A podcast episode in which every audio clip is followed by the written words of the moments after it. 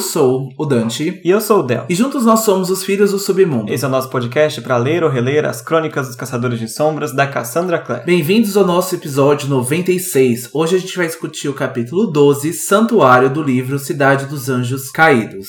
Estamos um episódio mais perto do nosso episódio 100. Já chegamos no centenário aí do podcast, hein? e tem comemoração aqui no Filhos do Submundo, sempre o episódio 100. A gente ainda vai confirmar, a gente vai deixar a surpresa, né, para quando chegar a hora, dada a hora, mas vai ter surpresa sim, porque não é todos os dias que a gente faz um aniversário de centenário do nosso podcast. Então, com certeza, a gente quer muito comemorar com vocês. Então, por isso, siga a gente nas nossas redes sociais porque vocês vão ficar atualizados em primeira mão. O nosso Instagram é arroba Filhos do Submundo, nosso Twitter, arroba Filhos Underline Submundo. A gente também tem um grupo no Facebook e servidor no Discord. E também para vocês que gostam do nosso trabalho e querem contribuir para a gente continuar vivos aí nessa internet, não deixem de entrar em apoia.se barra Filhos do Submundo, porque lá no nosso Apoia-se vocês têm acesso às temporadas bônus completas. Aliás, se eu somar crônicas de Bane, a gente já passou de 100 episódios, porque Crônicas de Bane tem 10.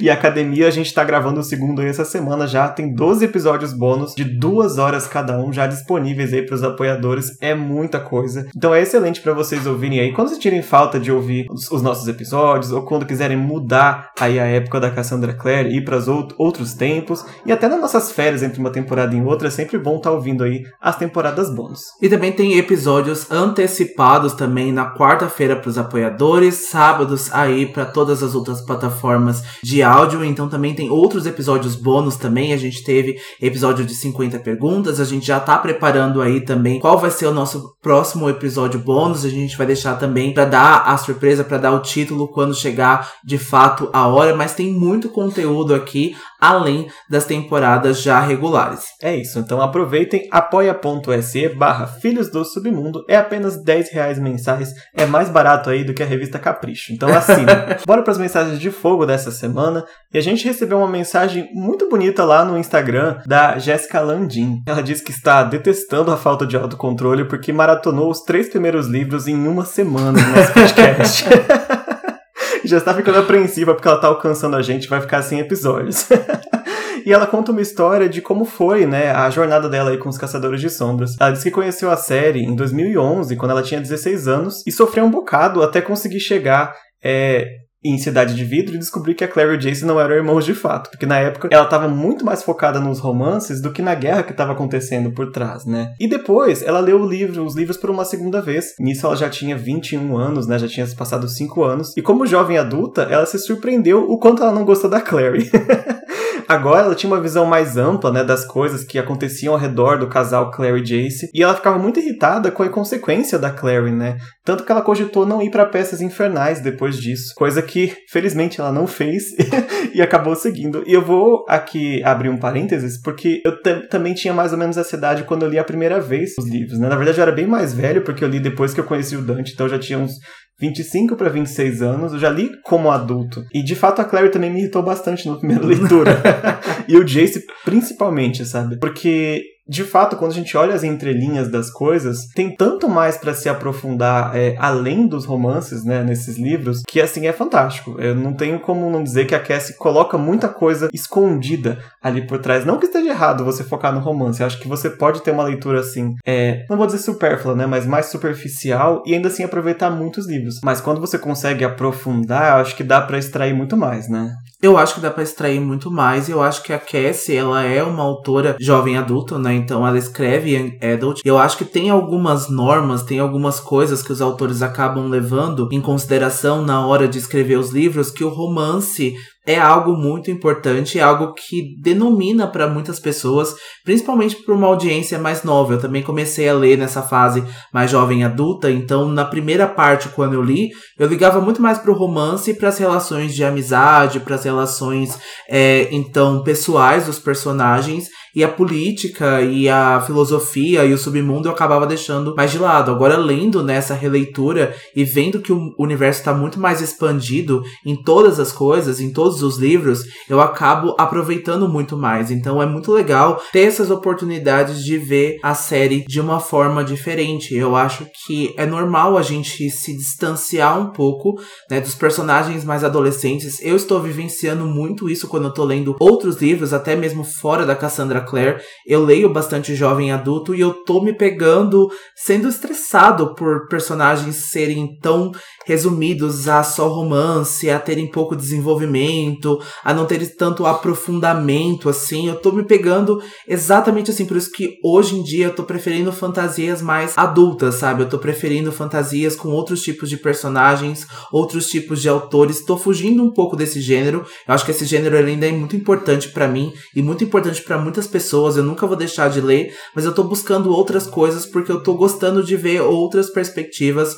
outras lentes de personagens personagem, né? Então é legal ver que a Jéssica aqui já em duas linhas do tempo, né, basicamente, né, leu a série e teve perspectivas diferentes, né? É verdade, e é legal porque se você conseguir encaixar essas leituras é, mais young, até num lugar de conforto, você tem sempre aquele lugar que você consegue escapar, né, e falar, eu vou ler esse livro aqui só pelo romance mesmo. É. eu vou ler esse livro aqui só pelo plot, assim, mais simples, porque é bom ter de vez em quando, é né? É bom, é bom ter, né, se sentir aquecido, assim, com um romancezinho clichê que deu tudo certo, assim. Recentemente, agora, né, no momento eu estou lendo A Casa do Marcerulho, né, e é também um, um, livro que ele vai se tratar com um personagem já que tem 40 anos, né. Então eu achei muito legal, assim, a diferença do autor escrever um personagem de 40 anos e, e eu ver outras coisas, outras problemáticas. E o livro, assim, ele é um doce, sabe? É um livro, sabe que você sente aquele comfortable, aquele cozy que você sente nos livros, nas literaturas que estão tendo agora eu acho que A Casa do Marcerulho é um ótimo exemplo para quem gosta dessa leitura mais gostosinha. Quando você vê, você já passou 80 páginas e você ainda nem sentiu. Eu acho que é legal a gente dar oportunidade para outros autores também, outros estilos e outros tipos de personagem dentro da fantasia. Com certeza. Mas a gente parou para falar aqui, só que eu não acabei a mensagem da Jéssica. porque de fato ela leu em duas linhas do tempo, mas ela continua contando que ela fez uma terceira leitura dos livros, já um pouco mais velha, e agora ela já era mãe. E nisso mudou uma perspectiva, porque agora ela se irritou muito com a Jocelyn. é, ela diz que a Jocelyn foi muito egoísta e muito irresponsável com a Clary, primeiro por super proteger a Clary, né, não preparando ela para o mundo das sombras, que inevitavelmente a Clary ia acabar topando uma vez ou outra, e simplesmente resolveu se colocar em coma. Sem plano B, né? Deixou a, Cla a Clary sozinha. Tipo, a Jocelyn se botou pra dormir não vão se achar botou pra dormir. Eu amei. Se, é. se auto-coloquei em coma.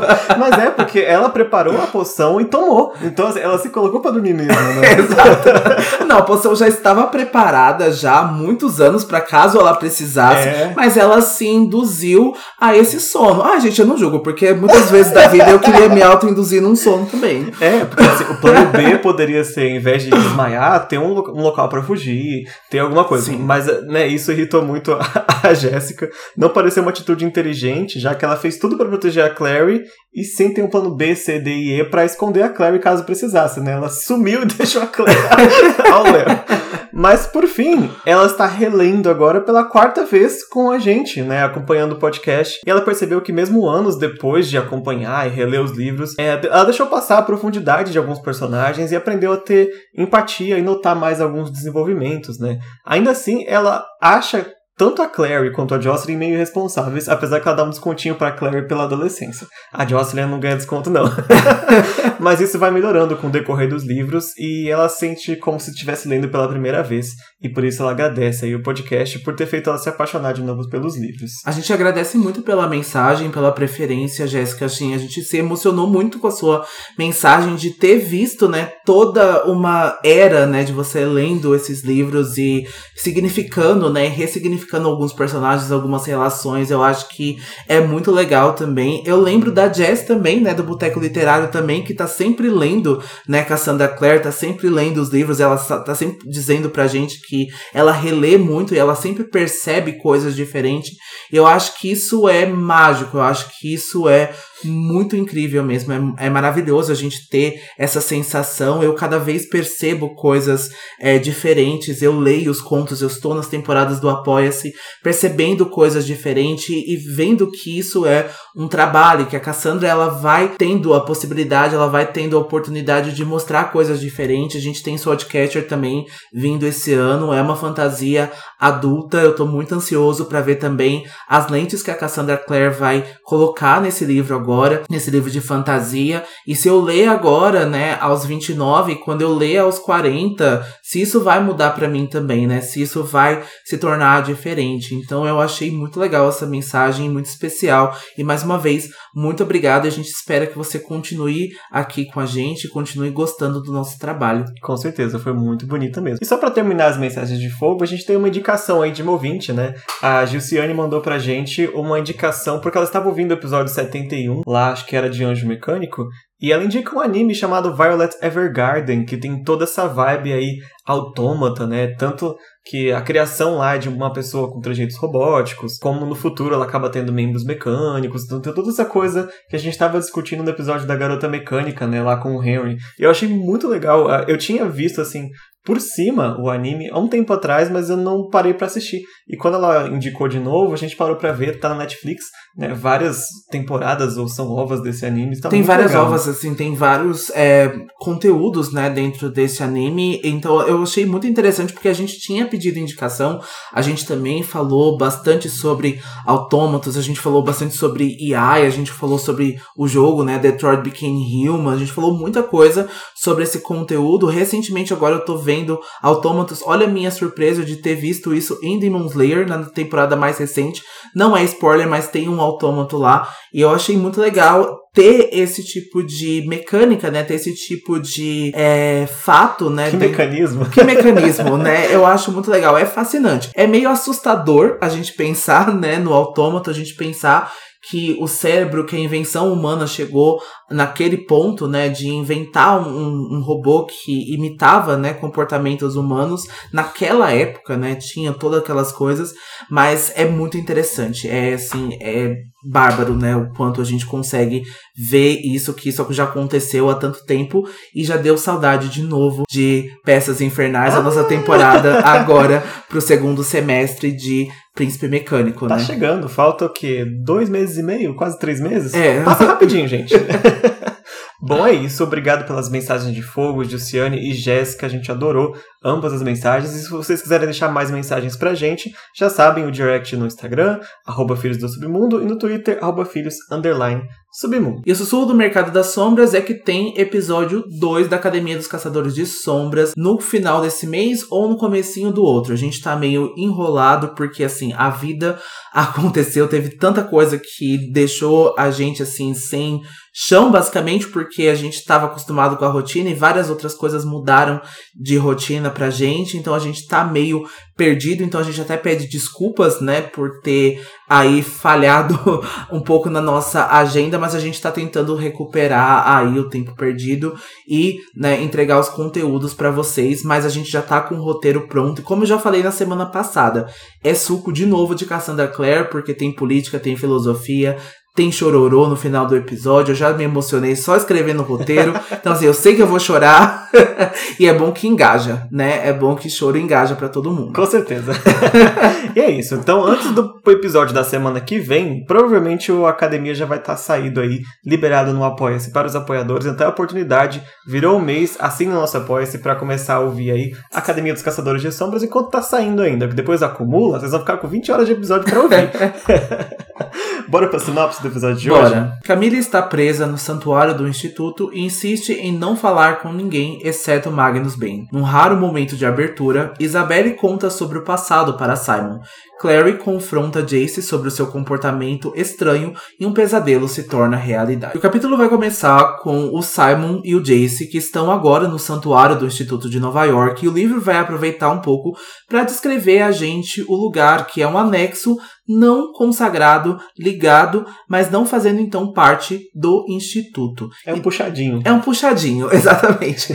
e desde a invenção da projeção, né, que a gente já tem visto bastante agora que a Marise usa bastante essa projeção com o Rafael, o santuário quase não é mais utilizado, mas hoje então ele serve para aprisionar Camille Belcourt com segurança. E um fato interessante que eu acabei ligando aqui de novo, né, os mecanismos da Cassie, quando a Camille entra no santuário lá em Anjo Mecânico, né? Como que ela está numa posição totalmente diferente ali, ela é uma convidada, ela está pomposa, ela está no seu ápice, ela tá ali com seu chapéu maravilhoso, ela tá toda inteira, né? Não que ela não tivesse pedaços agora, mas ela está numa posição muito diferente e agora, né, ela é uma refém, ela é então está, né, passando por um processo, né, de julgamento. Então é muito diferente, né? Então não deixei de, de comentar isso que pareceu é, realmente, né, uma ligação pra é. gente ver a Camille nessa, nessas duas linhas do tempo, né? A queda, né? Porque lá era uma convidada quase de honra da Charlotte, né? Ela é informante e tudo. É.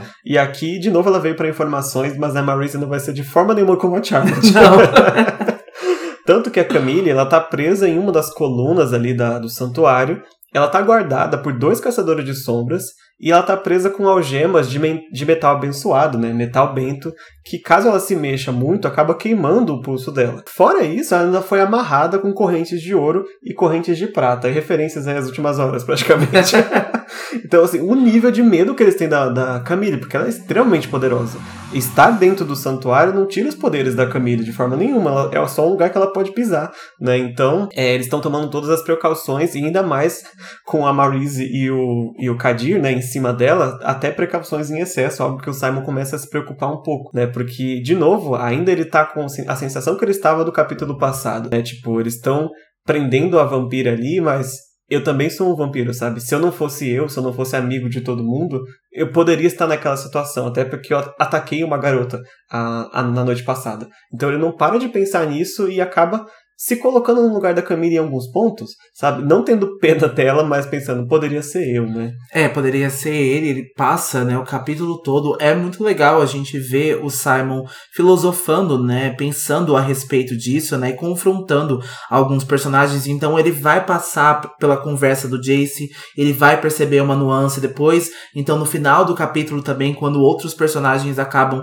chegando, ele acaba percebendo algumas nuances no tratamento que eles estão dando para Camila família agora, porque ela é uma prisioneira, mas ela tá sendo tratada ali como a pior da espécie, né? Ela tá sendo aí vistorada o tempo todo, mais do que amarrada, mais do que suficiente, talvez amarrada. Não sei se o Simon está pensando nisso, né? Então ele tá realmente ali filosofando a respeito disso e pensando justamente isso que o Del falou, né? Se eu não fosse eu, se eu não fosse amigo da Clary, se eu não tivesse ajudado a Clave neste momento, agora, o que isso poderia acontecer comigo se eles soubessem, por exemplo, exemplo, do caso da Marine. Então eu acho que é muito justo ele pensar a respeito disso, e eu acho que é de certo que aconteceria alguma coisa. Então eles não veriam Simon com os próprios olhos, e eu acho que é isso como às vezes a gente se comporta com parentes, amigos, né? A gente acaba às vezes não vendo algumas nuances porque a gente tem um tratamento diferente. Eu acho que depois mais para frente, né, quando a gente avançar e quando a gente vê uma conversa com a Camille e o Simon no final desse capítulo, eu vou contar uma história que foi experiência minha. Eu acho que eu vou trazer duas histórias minhas nesse momento. Então, assim, eu não estou sendo igual aí os influenciadores, né? Que tem alguns influenciadores que tem toda uma história sobre a pessoa. Parece que você conta alguma coisa e a pessoa fala: Ah, não, mas isso já aconteceu comigo também. eu, mas, por acaso, já fiquei é... preso no Correios. por acaso, né? Eu tava de vampiro, fiquei preso com correntes, não conto mais sobre isso. Mas enfim, é brincadeira, mas eu acho que eu tinha, por exemplo, na minha adolescência, eu era um dos poucos caras gays do meu condomínio, assim, tinha eu e mais outro. E a forma como os meus vizinhos me tratavam por eu ser uma pessoa mais reservada, por eu não ser tão, na, na visão dessas pessoas, não tão afeminado, não tão assim, é, louco, não ser tão boiola assim, eu tinha tratamentos diferentes dentro desse lugar, assim, sabe? Então, eu era a mesma pessoa que o meu vizinho era, só que nós tínhamos tratamentos diferentes. E então isso acabou que hoje eu percebo que também era um preconceito, sabe? Eu acho que também era uma coisa que eles tinham e era o pensamento deles e eles tentavam impor isso, esse comportamento por eu ser mais reservado, por eu ser mais educado, mais quieto,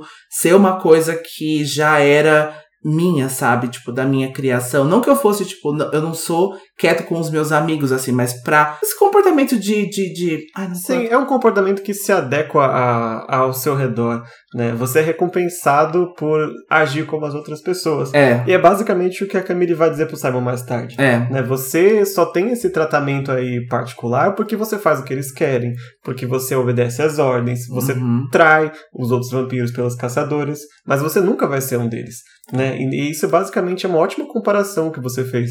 A gente, todo mundo acho que já viveu essa situação de alguma forma, em alguma escala, mas Uhum. dessa forma que você contou, é totalmente é, consigo visualizar a, a mesma sensação. É. Você não é como os outros. É, Você não é como os outros gays, você não é como os outros vampiros, Simon. Você é diferente. É, exatamente. Né? E isso, durante muito tempo, eu percebi que, como a gente é adolescente, a gente às vezes é muito trouxa, a gente precisa de validações de umas pessoas, assim, né? E eu percebia que eu precisava dessa validação das pessoas, e eu percebia que eu recebia muitos privilégios por ser assim, sabe? Então, desde pegar vizinhos que se consideravam, entre aspas, héteros, mas não era hétero porra nenhuma, mas eu acabava tendo alguns comportamentos que eu precisava dessa validação, então eu falava, não, eu não quero, eu não quero demonstrar isso. E aí, quando eu acho que eu fiz, tipo, 18 anos de idade, e aí eu passei pela minha maiori- maioridade, eu percebi que tudo isso era muita besteira e que eu não estava vivendo a vida para essas pessoas e que eu tinha que viver por mim, sabe? E aí eu me tornei o grande viado que sou hoje. É isso. Simon, assuma sua bandeira vampírica. Ah, mas o Simon tem uma particularidade, né? Porque ele acabou de ver a parte que ele mais temia de ser o vampiro, que ele atacou uma, uma pessoa, né? Sim. Então é algo que ele temia que acontecesse, que ele falava, eu não sou um monstro, eu não sou como a Camille, e ele acabou cedendo a isso. Então, pra ele, tá difícil é, aceitar isso, né? Não que você deva aceitar tá mordendo as pessoas, mas fazer as pazes com algo que ele não tem como deixar de ser, né? É, porque eu acho que se ele tivesse se alimentado, se ele tivesse, né, é, construído isso, esse comportamento desde o início e ter acatado com o que as pessoas estavam dizendo pra ele como conselho, ele teria evitado tudo isso, né? Então, hoje em dia, ele não pode mais pensar na vida dele numa condição que não existe mais e negar isso até o fato dele, dele poder atacar uma pessoa. Então, eu acho que tudo isso é muito confrontoso pra ele e muito difícil mesmo, mas eu acho que, de novo, ele é um vampiro recém né, então essas coisas com certeza aconteceriam com ele, e eu acho que já pode ter acontecido com vários outros vampiros também. Eu acho que o Simon não foge da regra, né? Não acho que ele foge da exceção. Não, não foge mesmo. E ali, então, no santuário, estão a Camille amarrada, estão a Marise o Kadir, mais alguns caçadores, e também, também estão o Jace e o Simon, né, como o Dante falou, e eles estão conversando um pouco ali sobre a situação da Camille e tal, né, nisso que o Simon vai pensando aí em como poderia ser ele amarrado ali em uma outra situação. É, e aí o assunto toca sobre o Magnus Bane, né? E o Jace tem certeza que ele será encontrado de uma forma ou de outra, principalmente porque a Marise está disposta a qualquer coisa para obter mais informações sobre esse caso, né? A Marise sabe que a Camille matou os caçadores de sombras para obter sangue, mas mesmo que houvesse formas mais fáceis de conseguir sangue se ela quisesse, a Camille ainda escolheu matar esses caçadores de sombras, então há muitas lacunas, né, para todo mundo que eles querem saber mais sobre o plano da Camille. Isso de fato, de novo, é muito bem perspicaz e bem pensado que teria, né, fatos muito melhores para ela conseguir, né? Ela poderia conseguir sangue como ela quisesse, né? E por que desses caçadores de sombras e por que ex-membros do ciclo, né, principalmente. É. E por que jogar na porta de lugares chaves do submundo, né? Nada Também, por acaso. Sim. e nisso a Isabelle vai entrar no santuário. Vamos lembrar que ela estava cuidando da Clary nos quartos lá em cima, né? E agora ela veio perguntar por que, que foram arrancar o Magnus e o Alec das férias, sabe? Pra Isabelle, a Camille tá só enrolando. Tipo, ela pegou um nome aleatório e, ah, chama fulano lá, só vou falar com ele. não, não tem por que o Magnus ter qualquer coisa a ver com a Camille, sabe? Do ponto É. de vista dela, até então ela tem razão, porque ela não sabe do passado, Mas todo né? preso merece uma ligação. Merece. Né? Merece uma O Magnus é o ligação. advogado É. E aproveitando que a Isabelle está ali, ela vai aproveitar pra fofocar, porque ela revela que ela e a Clary se envolveram numa luta com o demônio Hydra, né, no capítulo passado, que acaba deixando o Jace completamente pasmo e ele vai sair desesperado para encontrar a Clary, que ainda está repousando em um dos quartos do instituto e vai deixar a Isabelle e o Simon ainda sem entender o que estava acontecendo entre o Jace e a Clary e a Isabelle, né, fica aquela torta de climão ali, porque ela Hum. fica naquele silêncio, porque é a primeira vez que ela fica na companhia do Simon desde o término deles, então ela está bem pensativa, mas ela resolve, ela decide chamar o Simon para um canto para os dois conversarem. É, eu tava pensando, né? Só faz um dia que aconteceu isso tudo. Foi na noite anterior. Nossa, aconteceu tanta coisa. Eu o fico Simon muito- até esqueceu que tinha alguém sequestrada, eu né? fico muito preso nesse looping da Cassandra Clare, porque a gente vai passando semanas a semanas e a gente vai pensando, nossa, esse livro está acontecendo em meses. Então, pra mim, a Isabelle e o Simon já não conversavam há uma semana já, duas semanas que eles já não se viam mais um com o outro, mas só tem um dia ainda, Nem né? o dia inteiro, né? Foi na noite anterior que eles brigaram e agora tá durante o dia que eles prenderam a Camille. Mas nisso sim, a Isabela decide chamar o Simon de canto, porque ela fala, não dá pra ficar nessa situação o resto da vida, sabe? Foi um dia que ela levou pra aguentar o climão. E ela até chama o Simon pra dentro, ela esquece que o Simon não pode entrar no instituto, né, sendo um vampiro, ah, agora. Então eles decidem ir para o outro lado, né, a outra porta do santuário, que dá num salãozinho menor ali, e este salãozinho menor vai dar na rua. E é importante notar, o livro descreve pra nós que essa porta que dá na rua do santuário, ela tá até enferrujada, porque faz muito tempo que algum- alguém do submundo não passa ali pra ir no santuário, né? Tanto pela projeção, como também eu acho que ninguém ali do submundo é tão assim, nossa, vou dar uma visitinha lá nos Lightwood, sabe? Sim. um negócio meio estranho, mas é, É legal verdade. apontar isso aqui, que tem essa separação aí. Eu acho legal aqui que é o Simon que decide começar a falar, ele já começa pedindo desculpas pela a sua atitude com a Maia e com a Isabelle. E a primeira coisa que a Isabelle quer saber é o motivo do Simon estar andando com o cara que transformou a Maia em licântrope. E eu gostei, ponto positivo aqui pra Isabelle por ter pensado a respeito disso, né? Por ter visto de novo o comportamento que a Maia teve com ele e ter lembrado disso, que claramente a Maia não estava bem, né? Quando ela acabou encontrando o Jordan. E agora é a primeira coisa que a Isabelle pergunta, né? O que, que você tá fazendo andando com esse cara? E aí, por isso, o Simon conta com mais detalhes e de forma o mais imparcial possível a história que o Jordan havia contado para ele alguns capítulos passados. E principalmente ele tenta dar mais ênfase no fato de que ele não sabia quem ele era quando eles se conheceram e que o Jordan parece verdadeiramente arrependido do ocorrido, né? Ele decide então deixar de fora o que houve com a Marine porque ele ainda não está pronto para falar a respeito disso. Eu acho legal ele conversar também sobre a Isabelle. Não é uma história dele também, então por isso ele tentou ser o mais imparcial possível, mas eu acho que é legal eles saberem disso e perceber que o Jordan está verdadeiramente arrependido. É claro que isso é uma opinião sobre terceiros, né? E a gente ainda precisa saber a respeito da Maia, né? A gente ainda precisa ter a perspectiva dela, porque as outras pessoas estão reagindo a essa história, mas a gente ainda não tem o pensamento que ela está a respeito do Jordan, né? E a respeito do Jordan estar, né, com o amigo dela e com o ex-namorado também. É um fato que eu gostaria de saber nos próximos capítulos e não lembro se a gente vai ter essa perspectiva da Maia, se vai haver essa conversa, né? Eu lembro que ela vai existir, mas é menor do que do que eu gostaria. Poxa. Assim, é pequena porque é uma coisa que eu tô realmente sentindo falta. Como você falou, os terceiros estão reagindo e a gente ainda não tem a visão da própria Maia, né, sobre o assunto. Mas o Simon traz de novo isso aqui e novamente a gente pontua né, que ele é a parte que mais tocou ele nessa história do Jordan é ele se relacionar com poderia ter sido eu. De novo ele tá pensando, eu poderia como eu ataquei uma pessoa. Eu entendo ele ter atacado alguém por causa de alguma coisa do submundo, né? Só neste ponto. Novamente não ele passando pano para o Jordan, mas ele eu compreendo, né? É. ele continua com esse pensamento durante todo esse livro aqui. É, é uma pena, né? Assim, decepcionado, porém não surpreso que a gente não vai ter uma conversa mais extensa a respeito disso e a gente saber exatamente o que a Maia está passando. É, eu sei que tem essa conversa, né? Mas na minha cabeça ela é bem curta. Pode ser que a gente chegue no capítulo e ela seja maior. Bom, se tiver curta, a gente complementa. A gente complementa. é, é tá assim agora. Bom, Isabelle, ouvindo isso, né, ela diz que conhece já a Pretor Lupus e que se eles aceitaram o Jordan, se ele conseguiu entrar, talvez ele não seja um completo caso perdido. É que a, a Pretor não acolheria uma pessoa tão, né, tão ruim assim dentro dos seus. Mesmo assim, ela ainda não entende por que, que o Simon precisaria de estar ao lado do Jordan pra, como, como um segurança, basicamente, né? Já que ele tem a marca de Caim, ele poderia se defender sozinho. E aí que o Simon vai se explicar que, apesar de se defender sozinho, ele não quer ficar explodindo as pessoas o tempo todo.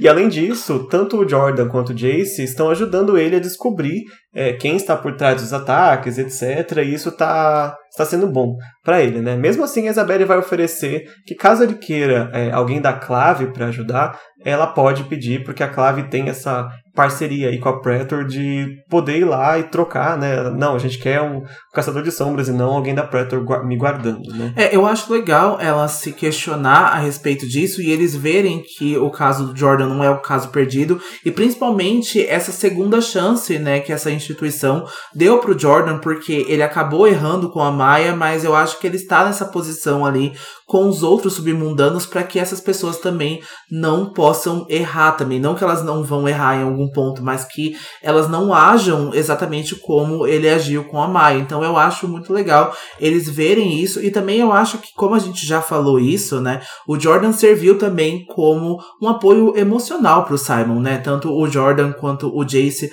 o Simon estava realmente muito sozinho, solitário, né, quando ele acabou se tornando aí o portador da marca, né? Ele tava pensando que ele seria um andarilho, né, que ele ficaria sozinho, né, andando pelo, pelo mundo.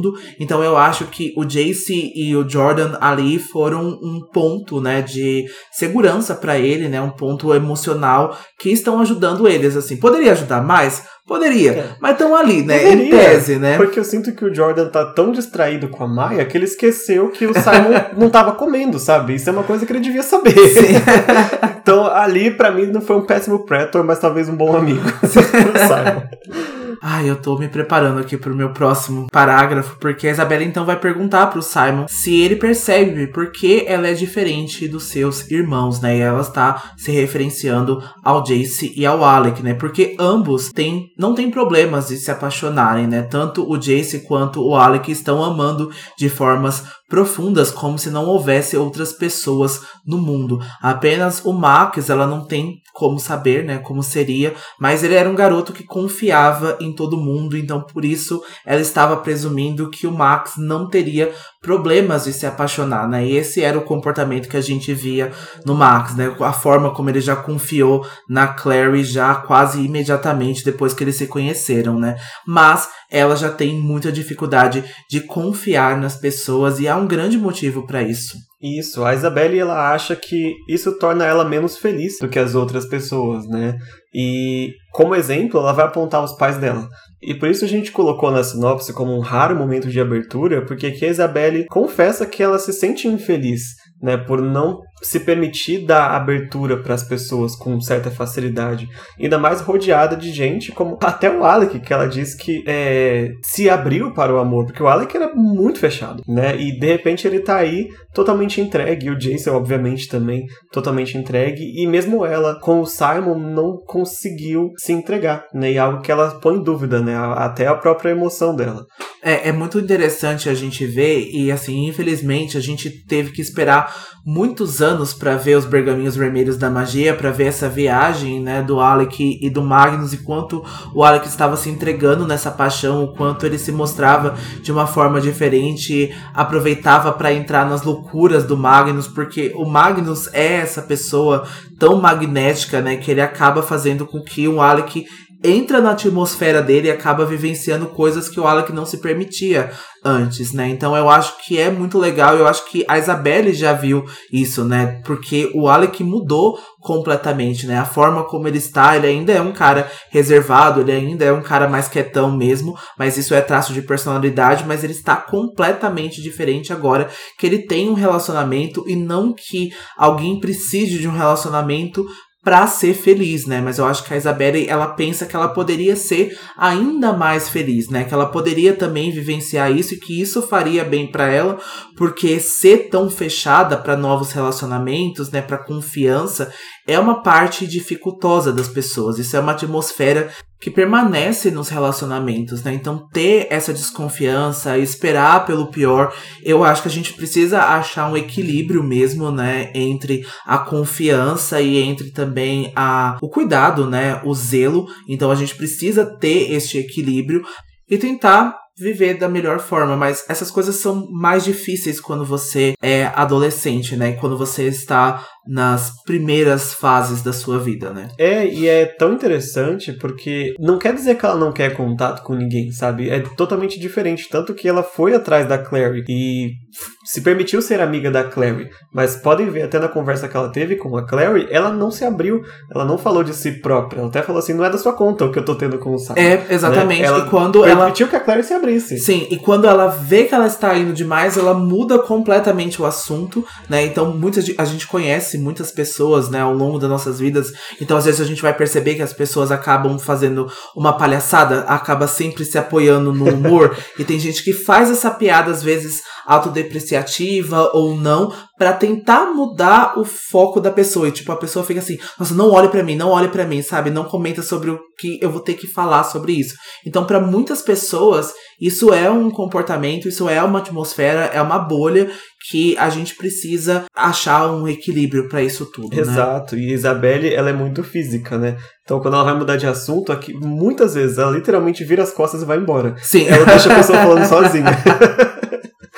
Mas nisso ela tá contando pro Simon, né, que ela é dessa forma, e como exemplo de dessa infelicidade de não se abrir, ela vai trazer o assunto para os pais dela, né? A gente vê o Simon pensando na Maurice e no Robert como pessoas que ele não conhece porque eles nunca quiseram conhecer o Simon também, e ele acha que ele é só mais alguém da lista de vários pretendentes indesejáveis aí que a Isabelle tem e que eles não estão afim de conhecer. Mas a Isabelle vai contar que quando uh, eles fizeram parte do ciclo, né, tantos anos atrás, grande parte da vontade ali, da motivação de continuar do ciclo vinha da Maurice. Ela que era a. O Valentim até dizia que ela era a favorita dele, né? Ele dizia para ela isso né? nas fases finais aí do ciclo. E ela que era mais fiel, era a que mais acreditava nos ideais do ciclo. E o Robert, não que ele não acreditasse, ele veio atrás dela com certeza, mas ela era mais é, zelote ali da, da situação. E quando acabou o ciclo, quando os Lightwood perderam tudo, entre aspas, e foram exilados, etc., ela sente e ela sabe que o pai dela acabou culpando a Marise pela derrocada aí dos Lightwood. E ele jogou tudo para cima da Marise como se ele fosse completamente inocente. Exatamente. Mas é, ele acabou criando um ódio né? Não um ódio, um sentimento negativo com a Marise depois que isso aconteceu. É muito estranho, não achei que a gente fosse analisar Robert e Marise como um casal, mas é difícil a gente pensar quando que começou essa relação, por que que começou, até mesmo quando a gente vê eles, né, uh, no conto A Última Batalha do Instituto de Nova York, eles são um casal e isso fica evidente pro Magnus pela expressão corporal que os dois estão, mas a gente nunca ouve entender quais foram os motivos que os dois ficaram juntos, e é muito difícil a gente analisar esse comportamento porque os dois iniciaram ali, então é basicamente, nossa, a gente tem amigos, né? Os seus amigos também são os meus amigos e nós temos um ideais, a gente tem um grupo, a gente tem um ciclo e pra gente se distanciar disso. Então, as coisas que o Robert acabou acatando e realizando, não acho que ele pode ser ausente de alguma coisa. Eu acho que o Robert realizou muitas coisas, muitas coisas ruins também. A gente já viu por si, né, mesmo com os nossos olhos e também dentro do ciclo e também dentro da vida do Robert. O Robert teve várias várias escolhas que foram muito erradas, que foram muito ruins, né, no meu ponto de vista, mas eu acho que ele acabou, né, ficando dentro do ciclo realmente por causa dos ideais da Marise, porque ela insistia, porque ela acreditava, e eu acho que isso é comum em algumas relações, né? Acho que algumas relações, às vezes a gente acaba vivenciando e se colocando em algumas situações em que o nosso parceiro está muito feliz e às vezes a gente nem tanto, mas agora culpar a Marise Marise pela a derrocada da família, né? Eu acho isso muito injusto, é. né? Eu acho isso muito de um pensamento muito infantil e muito porco, sabe? Porque é algo que você precisa ser responsabilizado, né? E eu acho que a Marise, ela já precisou passar pelos próprios demônios e confrontar isso tudo. E eu acho que essa foi uma jornada que ela se confronta o tempo todo. Ela já se confrontou com o Jace e ela se confronta agora, né? Porque quem matou o, o filho dela, o Max, né, foi então a cria do Valentim. Então ela precisa se confrontar o tempo todo com os erros dela, né? Não passando pano pela Marise, porque vocês sabem que eu não gosto da personagem. Logo eu? Logo eu, né, sendo advogado da Marise, mas eu acho realmente muito injusto ele culpar ela por tudo, né? Também por ser. Acho, nós somos melhor. É. eu, eu consigo compreender por que, que ela era mais fiel, porque a gente tem que lembrar que o Robert é um Robert Lightwood, sabe? Era uma família já de prestígio, enquanto ela tinha que provar que a família dela, que era a família True Blood, que tinha perdido uma pessoa e que se exilou para casar com uma mundana, tinha muitas coisas que ela precisava do ciclo para poder reassumir o respeito entre os caçadores uhum, de sombras. Sim. Então ela tinha isso ali de início, pelo menos, né? Ela tinha mais a perder, digamos assim, sem o ciclo do que o Robert. Mas no fim, os dois acabaram ficando juntos com o ciclo e caindo com o ciclo. Mas a Isabelle trouxe esse assunto para já começar a dar indícios que o, o casamento dos dois já não estava forte já 15 anos atrás, né? Quando o Alec tinha acabado de nascer. Exatamente, porque ele já tinha o Alec e a Isabelle iria nascer em breve e por isso eles ficaram juntos, mas mas quando o Alec tinha 9 anos, o Robert conheceu outra mulher e se apaixonou por essa moça, né? O Robert planejou deixar a Marise, mas eles descobriram que a Marise estava grávida do Max e por isso novamente eles resolveram ficar juntos. O Robert terminou tudo com essa outra mulher e a Isabelle sabe disso porque a Marise contou para ela quando ela tinha 13 anos de idade e ali ela lhe ensinou uma lição que ela não podia confiar nos homens. E só para fato aqui de curiosidade, né, porque o livro vai revelar só mais tarde, essa mulher era a Anne-Marie Highsmith. A gente vai saber dela mais apenas nos próximos livros, né? Então a gente vai voltar a falar sobre Anne-Marie. É mais tarde, né? Acho que é no sexto livro. É, o importante aqui é o com esse evento foi foi quase assim o falcão da Isabelle, sabe, na história da vida dela. A Marise uhum. deixou uma lição que só agora mais velha ela percebeu o quanto que isso afetou a vida dela. Né? Ela veio guardando esse segredo até então. A Maurice pediu para Isabelle não contar para ninguém. Então a Isabelle guarda isso já há 3, 4 anos, sem falar para os irmãos dela sobre essa traição do Robert. E o Simon até pensa na Isabelle assim, super jovem, tendo que guardar isso, sabe? Como que foi injusto a mãe dela colocar esse peso em cima dela, sabe? Tipo, eu sei que é super complicado, é um assunto que eu não tenho nenhuma pauta assim para para entender sobre a, a, a, traição, assim, você saber que seu pai traiu sua mãe ou vice-versa, sabe? Eu sei que é muito pesado. Mas é. ali, infelizmente, a Marisa, no momento de raiva, acabou colocando em cima da Isabelle, porque eles não se separaram.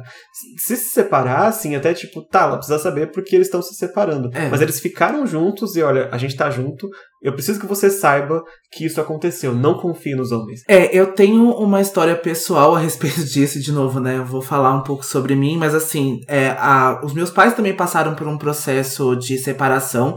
Não foi, né, infidelidade, não foi adultério, foi casos pessoais e eu fui a pessoa como filho único, né? E por isso eu acho que às vezes, às vezes como filho mais velho ou a filha mulher ou a, o filho único, a gente às vezes representa alguns papéis dentro de uma relação dos nossos pais em que nós nos sentimos tão confortáveis de representar, assim. Então, eu passei por esse processo com os meus pais e eu era aquele amigo confidente da minha mãe que eu fui uma das primeiras pessoas a saber da separação dos meus pais, né? Então, tem algumas coisas assim, eu não tenho nenhum problemas com isso, eu não tenho nenhum daddy issues, nenhuma mama issues, não tenho esses problemas, ainda bem, mas eu tenho com certeza a convicção que tinha algumas coisas que eu não precisava passar por isso. Eu tinha 15 anos de idade, 14 anos de idade, uma idade parecida com a da Isabelle, e tinha algumas coisas que eu acho que os adultos precisam resolver antes de falar isso e antes de colocar isso nos braços de uma pessoa tão jovem. Mas assim, não culpo, não julgo, eu acho que cada um sabe aquilo que faz, aquilo de tipo de relação que tem com os seus filhos. Como a gente estava discutindo ontem, pode ter sido um momento de fragilidade da Marise, ela pode ter visto na Isabelle ali muito parecida com ela, nessa idade de começar a namorar e falou: "Olha, deixa eu te ensinar uma lição sobre os homens, acontece isso, isso, isso e isso", e já deixou a Isabelle numa perspectiva totalmente errada, porque eu acho que experiências são experiências, eu acho que cada um tem a sua e é única. E eu acho que assim, a traição ela é algo comum entre algumas relações, não deveriam ser para algumas pessoas, deveriam ser para outras, não sei, mas eu acho que é uma coisa que acontece com frequência e não acho que a Isabelle merecia saber disso tão jovem e ter confrontado disso e falar assim, nossa, eu posso acabar com, minha, com a,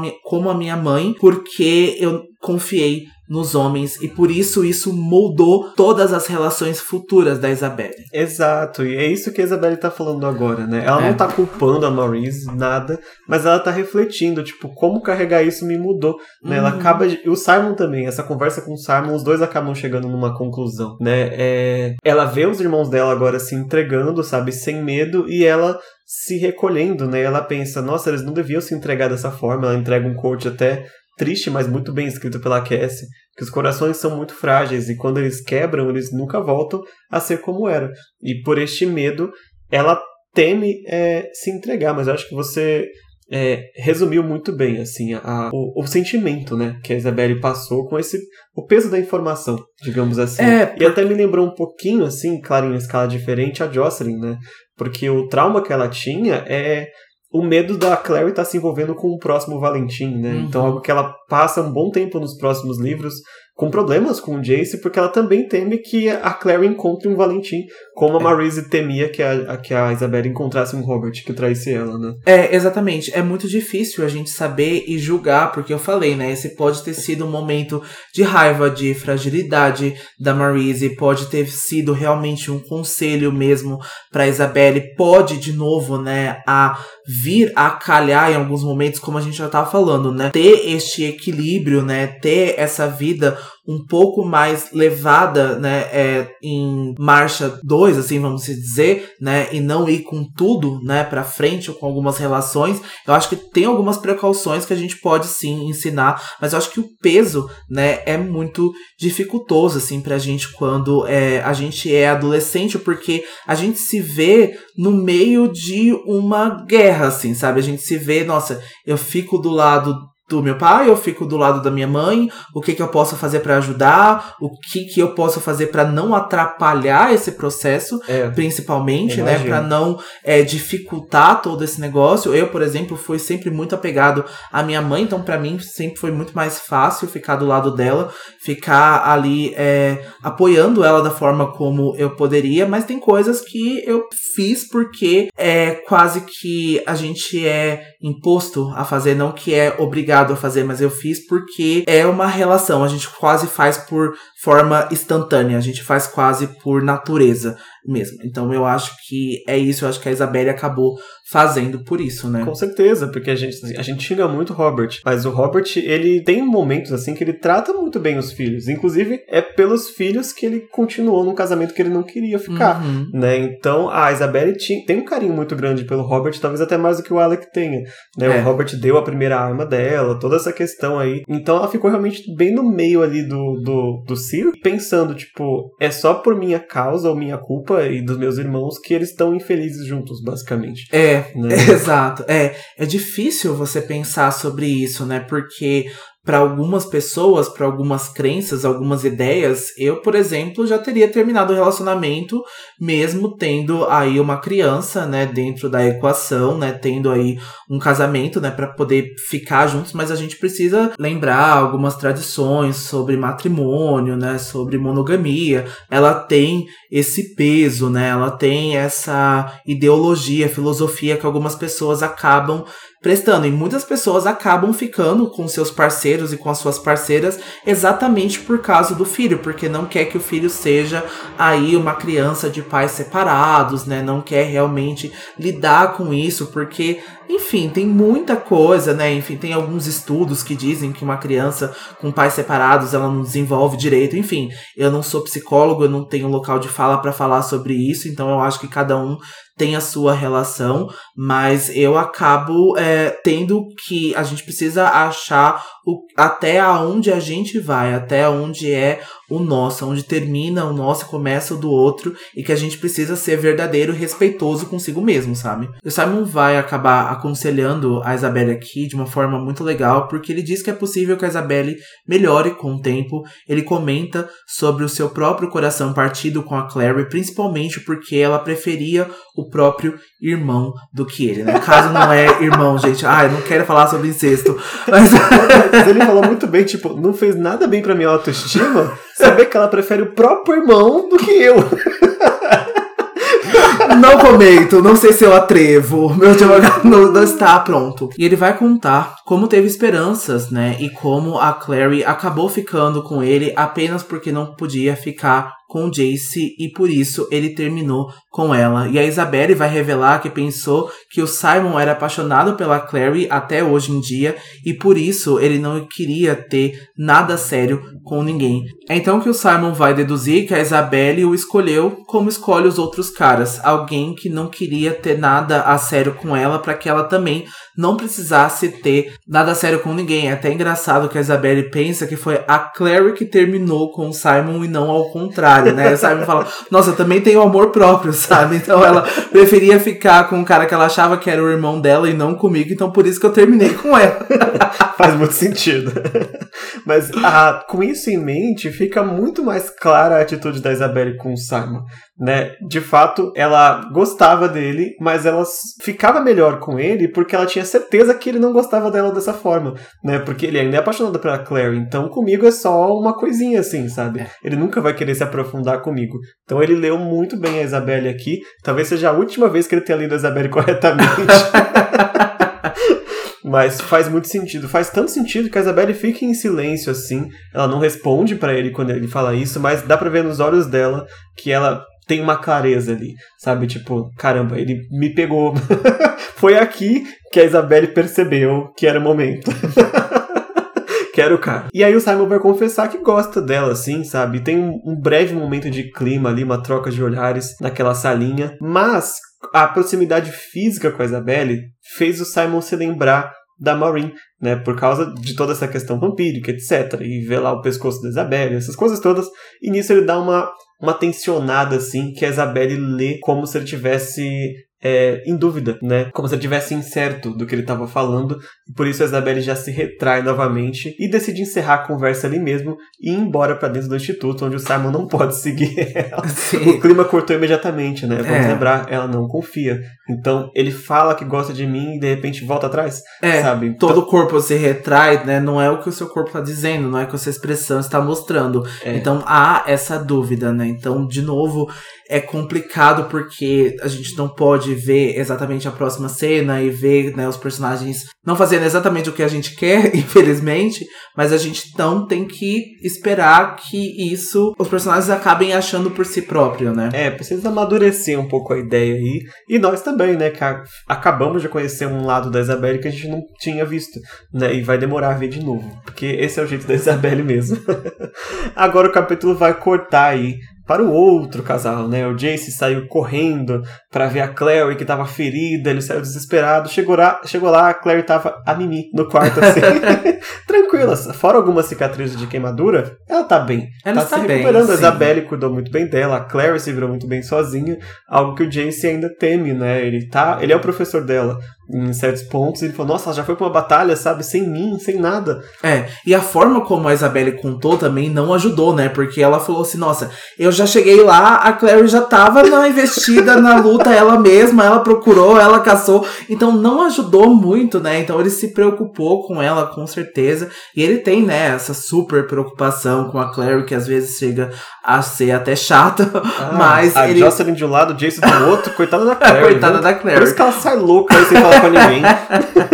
e eu acho que ele ficou realmente mordido, né, também, da Clary não ter chamado ele, né? Exato. Ele ficou, por que que você chamou a Isabelle e não a mim, que sou o seu, né, professor, que sou o seu namorado? Então, né, ele vai até confrontar ela depois com isso, né? É, e a resposta é óbvia, né? Ela fala para ele, você não atende o telefone, você está me evitando, eu poderia te chamar e talvez você nem ia vir. E aí, e de fato, talvez ele não visse, né? É. E ela ia se lascar sozinha lá na igreja. Exato. Mas é interessante, antes dele trazer esse questionamento, né? Ele já chega no quarto, ele tá com um beijão assim na Clary. Ela aceita muito breve, mas ela já empurra ele, porque, tipo, não dá para você chegar aqui, me beijar e sair correndo, sabe? Já fez isso duas, três vezes nesse livro aqui, tipo, já tô de saco cheio. Então, fala logo, sabe? Fala logo o que você quer, eu não aguento mais. Fala na cara, como Fala já dizia cara, no Glitter. Você vai, não é. volta, sabe?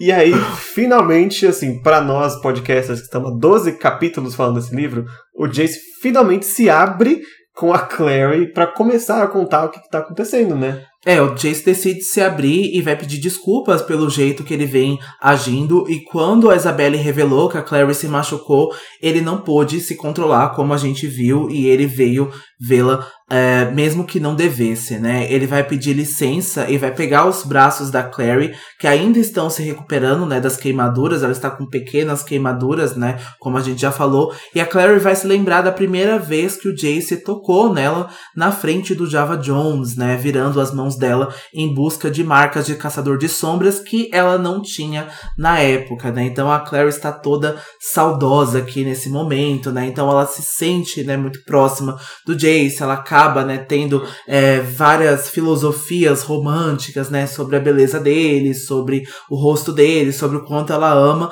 mas ela não pode expressar tudo isso para ele porque ela realmente tá duvidosa e insegura com isso tudo. É, agora que ele tá tocando nela novamente, né, de forma mais aberta, ele confessa que ama ela sim e que o motivo dele tá andando estranho não tem nada a ver com a Clary. Né? Ele diz que ele sente que tudo que ele passou em Idris há poucas semanas atrás, com o Valentim, com o Sebastian, com a guerra, estão começando a afetar ele de uma forma que ele vem sufocando tudo dentro de si e está começando a vazar, digamos assim. Né? Faz muito sentido a explicação, é algo que ele interpretou esses sonhos estarem acontecendo por uma espécie de estresse pós-traumático, né? Ele não tem essas palavras, mas ele entende que tudo aquilo que ele passou é, vem afetando negativamente a ponto de daquela violência estar de novo sendo trazido de volta para a mente dele, né, de acreditar de não poder estar com a Clary, que foi algo que eles tiveram um trauma de dois meses sem poder ficar juntos e agora também volta na mente dele. E ele diz que tudo isso é que faz ele se afastar dela agora, né, quase que esse trauma. Mas ele promete procurar ajuda para lidar com tudo isso. Ele jura pelo anjo e na verdade ele jura pelos dois, né, por ele e por ela. É, eu acho que isso é muito é, necessário, né? Eu acho que principalmente a gente sempre fala porque a gente tem o contexto, né, no mundo mundano e a gente sempre acaba pensando que quando a gente precisa de ajuda, o primeiro passo é procurar ela e aceitar que a gente precisa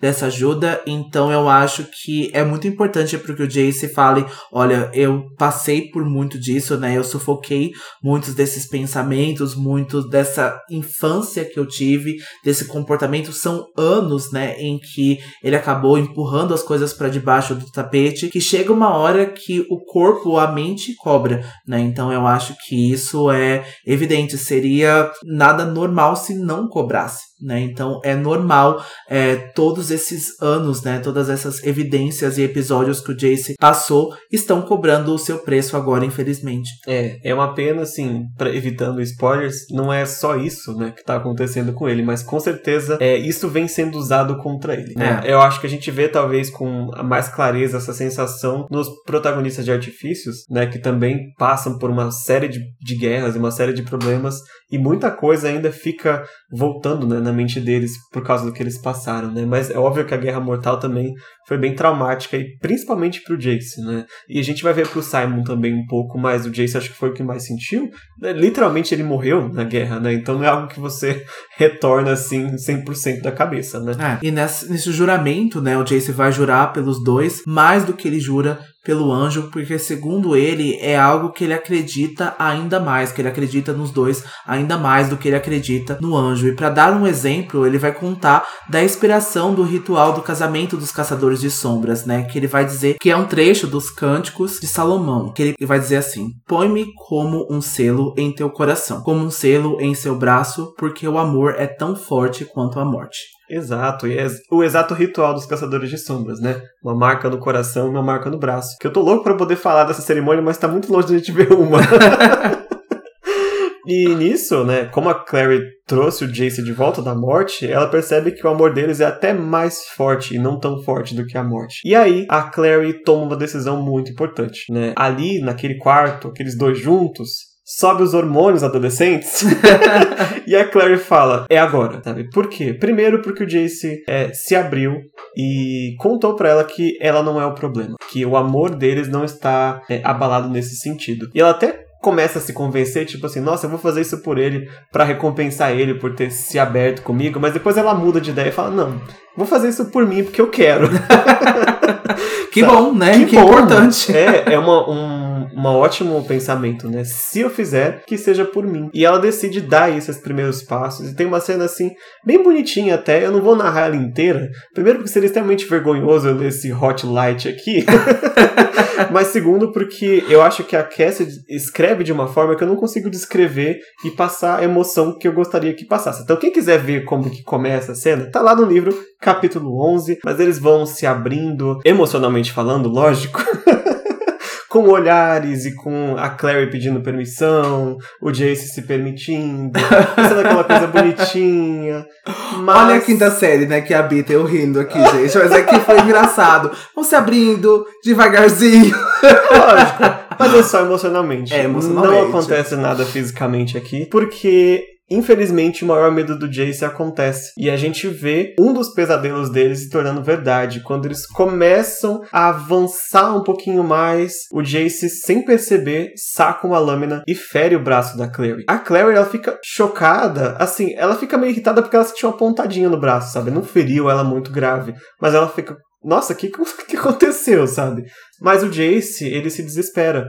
Ela achou até que ele ia sair correndo de novo, mas a gente vai terminar essa cena com ele no chão, com as mãos na cabeça, desesperado por ter perdido o controle, sabe? É aquilo que ele mais temia, o motivo que ele fugia da Clary até então, acabou se cumprindo e ele não sabe o porquê, né? E aqui vem aquela questão que eu, que eu falei de não ser um simples estresse pós-traumático, né? Não tem estresse pós-traumático que te faça agir algo que você não quer fazer. Tem algo a mais aqui que o Jace não entende. E a partir do próximo capítulo, a gente vai ver o Jace e a Clary trabalhando juntos aí para entender o que, que está passando com o Jace para que isso aconteça.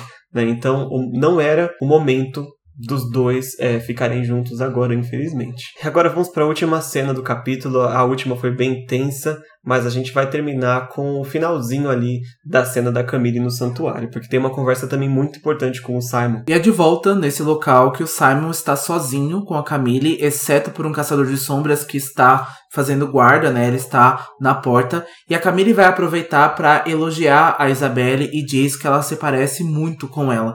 Ela diz que o Simon ama tanto os caçadores de sombras como um falcão ama um mestre que o prende e o cega, de novo também fazendo referência aos falcões, né, essas aves de rapina aí, porque é muito importante e a Camila está referenciando justamente essa parte que o Simon está cego e que ele está preso, né, dentre aí as leis e os comportamentos dos caçadores de sombras. E o Simon, é, ela vai dizer, né, que ele não pode nem entrar na casa deles como, eles, como ele pode ver, e ainda assim prefere ajudar ele e atrair a sua própria espécie. O Simon não tá muito afim de papo, não. ele vai dizer que não, ele não é um caçador de sombras, mas ele também não é como a Camille. Mas não adianta, a Camille continua insistindo que sim, o Simon é um vampiro como ela. E ela vai contar algo que ela não tinha contado para ele no banco. Desde que ele entrou, ela já tinha sentido o cheiro de sangue humano nele e percebido que ele já tinha se alimentado, e ela vai usar isso contra ele. Ela vai dizer: Foi bom, não foi? Você tá satisfeito, não é? Você é um vampiro como nós. ela diz que os Nefilim tentam fazer e forçar eles a lutar contra a própria natureza e só aceitam os vampiros que fingem ser o que eles não são. Mas na verdade a natureza dos vampiros é serem caçadores e predadores. Isso na visão da Camille. Eu lembro que ela tem uma fala bem parecida em Vampiros Bolinhos Edmund Herondale, né? Que os caçadores forçam, tentam forçar o submundo a não ser o submundo, né? E volta a conversa que a gente teve lá no início do capítulo. Só aceitam o Simon porque ele é um vampiro que aceita o cachorrinho dos caçadores de sombras. O que me deixou intrigado, não sei se você consegue perceber, é quando a Camille diz que a Isabelle é muito parecida com ela. O que, que ela quis dizer com isso? Não sei se ela escutou, né, a conversa que os dois tiveram. Eu acho que não, porque o Simon estava um pouquinho mais distante, mas também não estou duvidando da capacidade auditiva da Camille. Mas eh, o que, que ela quis dizer com isso, né? É pela essa beleza exuberante, é pela forma de se portar, é pela forma de não confiar nas pessoas, né? De demonstrar este amor, porque a Camila a gente sabe, né, que ela é cheia dos amores, mas a gente também sabe que ela também tem muita resistência, né? Ela também tem muito. É, ela se mostra muito fechada em alguns momentos, né? É. Preferindo, assim, às vezes, a ter uma relação mais, assim, diferente, vamos assim se dizer, com outros termos do que confiar nas pessoas, né? É, eu acho que é por isso mesmo. É pela atitude da Isabela. Eu não sei se ela ouviu a conversa, mas essa atitude meio anapologética, sabe? Meio de cheguei e tô aqui, sabe? Eu acho que isso nisso elas se comparam, talvez seja que elas sejam mais parecidas, mas acho que a grande diferença é que a Isabelle não se aproxima muito das pessoas por esse medo, né? Essa desconfiança e a Camille porque ela prefere ser mais egoísta, tipo, o meu primeiro, depois os outros. É. Talvez seja a grande diferença das duas, né? A Camille diz que os amigos do Simon nunca o aceitarão pelo que ele é de verdade, apenas pelo que ele finge ser, e que os caçadores de sombras jamais fariam por ele o que eles o que ele faz, né, por todos os outros caçadores de sombras. E o Simon tenta ignorá-la, né? E ele diz que não vai soltá-la nem aceitar nenhum acordo. E a Camille termina dizendo que ele vai querer sim em breve, que ele vai sim querer um acordo com ela. Aqui fica claro que ela está jogando com ele o tempo todo, né? Ela tá tentando se tirar dessa situação. A gente já conhece Camille, então assim, a gente já te comprou há muito tempo, a gente sabe exatamente quem você é, mas eu acho que o que ela fala aqui, eu acho que ela resume o que o Simon faz para os outros caçadores de sombras, que não Jace e Clary, porque eu acho que de novo, aqui a gente tá falando de comportamentos e relacionamentos que a gente estende é, a nossa prestação, né? A gente estende o nosso papel porque a gente gosta de alguém. Então ele está fazendo isso também pelos motivos dele, também porque ele não quer ver, né, vítimas sendo feitas pela Camille, independentemente se essas pessoas fizeram parte do ciclo ou não, porque o Simon é um herói, então ele vai saber que alguma coisa está fugindo dentro das crenças, né, que são boas. Então ele vai confrontar isso, então ele vai dizer que isso é errado, mas também ele está estendendo a sua posição. E acho que com certeza ele faz isso pela Clary, pelo Jace e pela, pela Isabelle, por estender a posição dele, mas eu acho que a Camille aqui, como ela não tem como saber, ou se ela sabe, ela está tentando jogar os Caçadores de Sombras contra o Simon, não sabe que os outros Caçadores de Sombras, principalmente a Clary e a Isabelle, também fariam alguma coisa dessa pelo o Simon, né? Com certeza. É que a Camille, ela não tem, assim, amigos, né? Como o Simon tem neste nível. Ela tinha os servos dela, né? Os subjugados que fariam tudo por ela por causa do juramento. Mas ela não tem é. alguém que, sei lá, se sacrifique por ela como o Simon tem. Então talvez seja uma coisa que ela já tá esquecendo como é. Se ela já teve, ela não tem mais, pelo menos. Né? É, você tem razão, você tem razão da, da parte de pensamento da Camille egoísta, de pensar em se colocar em primeiro lugar, então ela já se coloca como algo fazendo assim, nossa, é a sua obrigação você fazer isso para mim e não porque você tá fazendo de uma forma altruísta é. e não por um relacionamento, E né? do contrário também, eu não faria isso por outra pessoa. Sim. Apesar que a gente já viu alguns momentos breves e que ela fez algumas coisas pelo Magnus. Mas, né, assim, é muito raro e também é muito pouco. Não é, é né? também não é de pedra, né? E nisso, a Marise entra no santuário, trazendo aí dois personagens requisitadíssimos pela Camille. Na verdade, ela requisitou um, mas o outro vem no pacote. que são Magnus Bane e o Alec voltando de férias. Eles chegam assim de terninho, luva branca, bem formal. A gente descobre depois que eles estavam indo pra ópera. o que eu acredito que é mentira, que a gente sabe Eu que acho que é mentira casa. também. E a Maurice é engraçado que ela agradece, assim, muito sem vontade pro Magnus. Tipo, ah, que bom que você chegou cedo.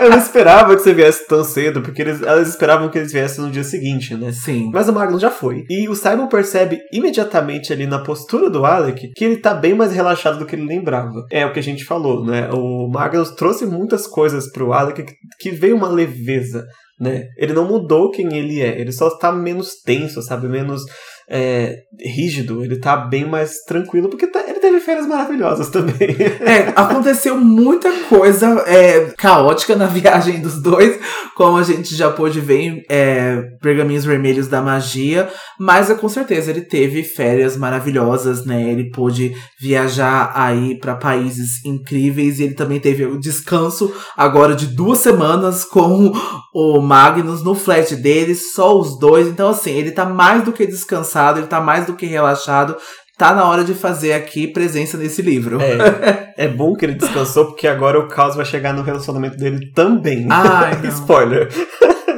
E o Alec já vai chegando reclamando, né? Ele não entende porque foram chamados ali por uma vampira, afinal os vampiros estão sempre aprontando alguma coisa, isso o Alec acaba dizendo. Ele vai ficar envergonhado quando percebe que o Simon está ali, ele vai logo se prontificar, ó, oh, Simon, você é diferente de novo, né? E isso ele falou sem intenção alguma, mas a gente já vê que no ponto de vista do Simon, ele se incomoda um pouco com isso, ele acaba pensando, nossa, ele também pensa a respeito disso disso, é. né? Se fosse eu no lugar da Camille, ele teria o mesmo tratamento. E a gente vai ver que a Marise vai falar que aquela vampira ela é relevante para uma investigação da morte de caçadores de sombras e a Camille só falaria com o Magnus Bane. Então, a primeira vez que o Magnus vai olhar diretamente para Camille assim e vai dar uma espécie de sorriso nostálgico, né? Fica claro para todo mundo ali que tem alguma energia entre os dois, sabe? Claramente de pessoas que se conhecem. E o Magnus aceita de prontidão assim falar com a Camille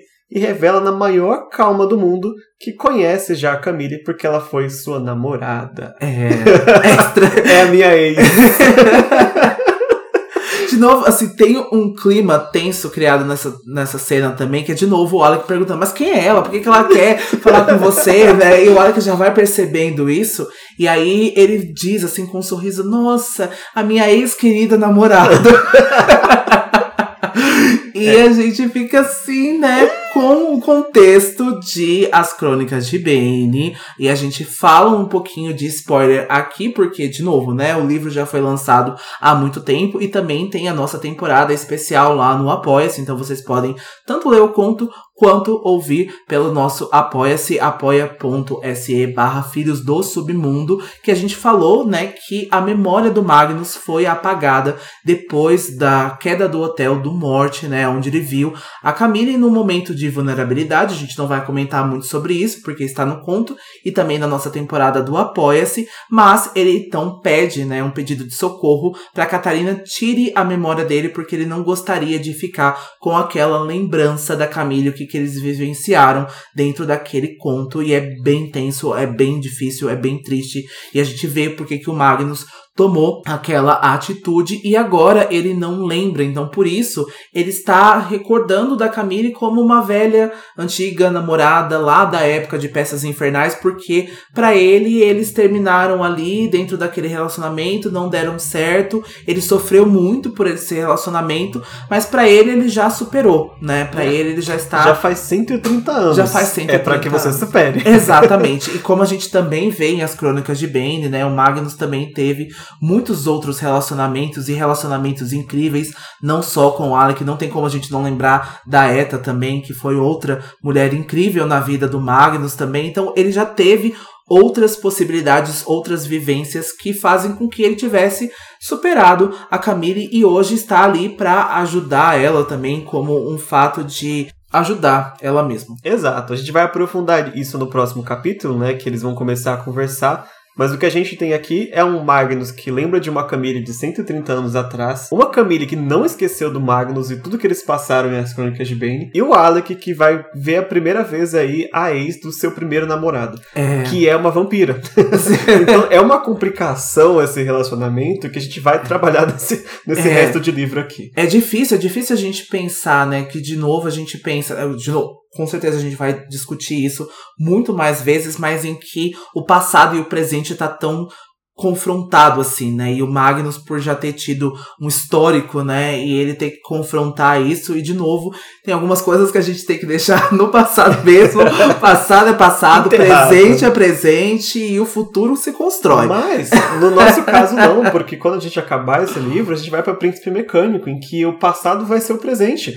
E Exato. a gente vai ver o Magnus é. e a Camille mais uma vez juntos. É, mas assim, pro Alec é o presente que importa. Mas é. de novo, né, ele não pensa a respeito disso, ele está enciumado, ele ainda é um menino jovem do seu primeiro amor, então ele vai tomar muitas decisões ingênuas e muitas decisões erradas. É isso, chega de spoiler de Malek que a gente vai falar disso nos próximos capítulos. É que a gente passou tanto tempo esperando para falar dele que agora a gente quer soltar tudo. Bom, eu espero que vocês tenham gostado de mais uma discussão. Falamos de assuntos sérios aqui, mais uma vez, porque né, coube nesse capítulo de novo. A gente quer ouvir de vocês o que vocês acham aí, tanto do Robert Damarise, do relacionamento do Jace com a Clary, dessa questão agora do Malik que chegou. Deixem mensagens de fogo pra gente em qualquer rede social nossa que a gente traz aí nos próximos capítulos. E como a gente já falou, a gente recomenda muito, não só para apoiar a gente, mas também para o entendimento, que vocês escutem as crônicas de Bane, que vão ser muito relevantes para o que acontece aqui nesse livro, né, com o Magnus e a Camille. Exatamente, a gente volta então na semana que vem com o capítulo 13, Garota Encontrada Morta. Eu não sei como eu vou colocar esse título no Instagram. Ah! Influências que, que lutam. Né? Bom, é isso. A gente se vê então semana que vem. E até lá, não se esqueçam. Todas, todas as histórias, histórias são verdadeiras. verdadeiras. Tchau. Tchau.